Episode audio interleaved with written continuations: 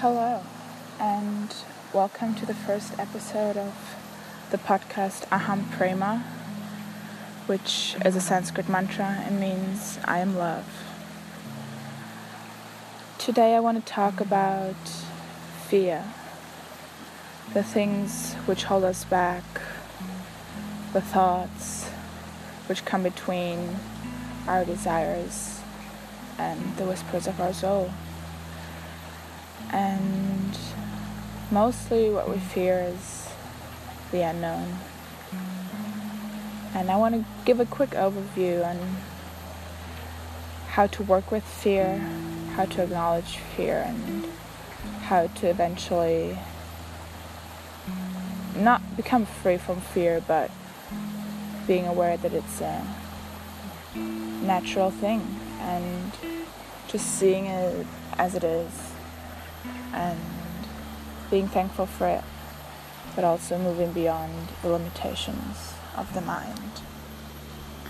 So, as I already said, mostly we fear something which we don't know.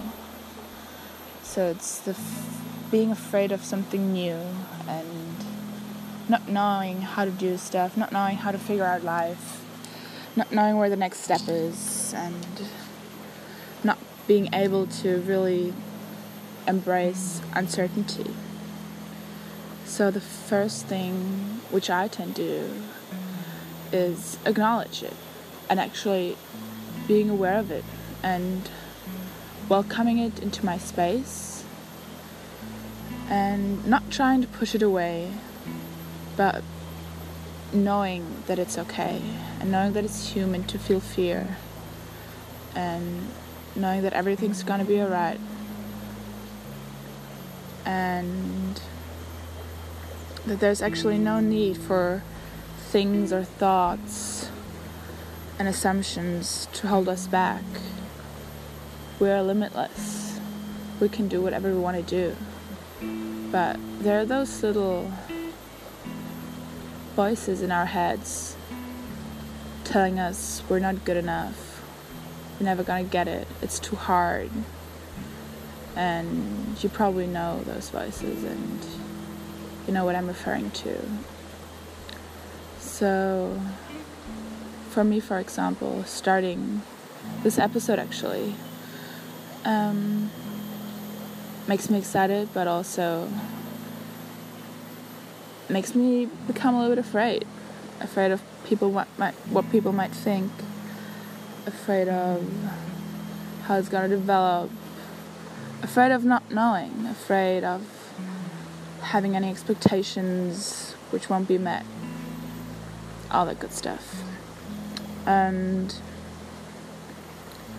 what I really encountered encountered in the past half year was not only acknowledging the fear, but actually trying to look it in the eye and doing the things which I was afraid of. So, for example, if it only was maybe like giving a compliment to a person and be like, hey, you're beautiful. Um, or being alone on a day where I had the feeling I need somebody and I need to be taken care of.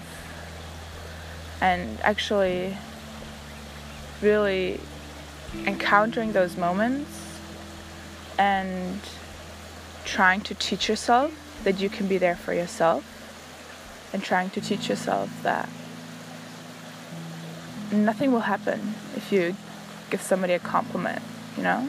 There's nothing to be afraid of, literally nothing. But still, something holds us back. We might think we're too shy. We might think, we might be afraid of judgment. All those thoughts which are arising in that moment are based on the fact that we choose fear.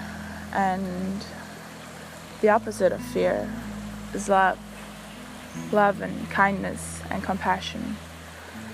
And to love yourself and to love others.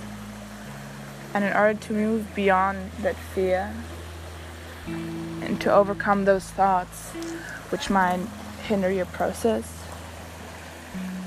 I really enjoyed doing the things which I was afraid of. Um, because it showed me that there's no need for those thoughts. That it's alright. And it's alright to fail. And it's alright to start over again. So, what's not alright, on the other hand, is really holding back the desires of your heart because your mind tells you you're not good enough. Because you're building up those walls which don't help anybody. And in order to help others, you need to help your first, yourself first. So challenge yourself and develop this deep connection with yourself and know that you, you can rely on yourself. Have faith and prove yourself that there is simply no need to be afraid of anything. It's just a human emotion, and you're just a human trying to sort out your life and trying to find happiness. And with choosing fear, you're choosing one outcome, one thought, even though there's limitless possibilities of the assumption.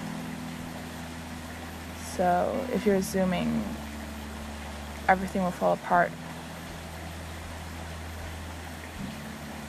it's only a thought and it's not reality. So, yeah, I I wish you have the courage today to really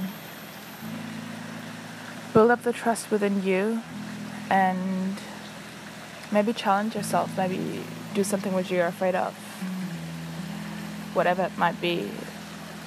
If it only might be taking yourself out for dinner or writing a poem and being afraid that it's gonna sound super weird. Everything everything is good as it is. And so I wish you have the courage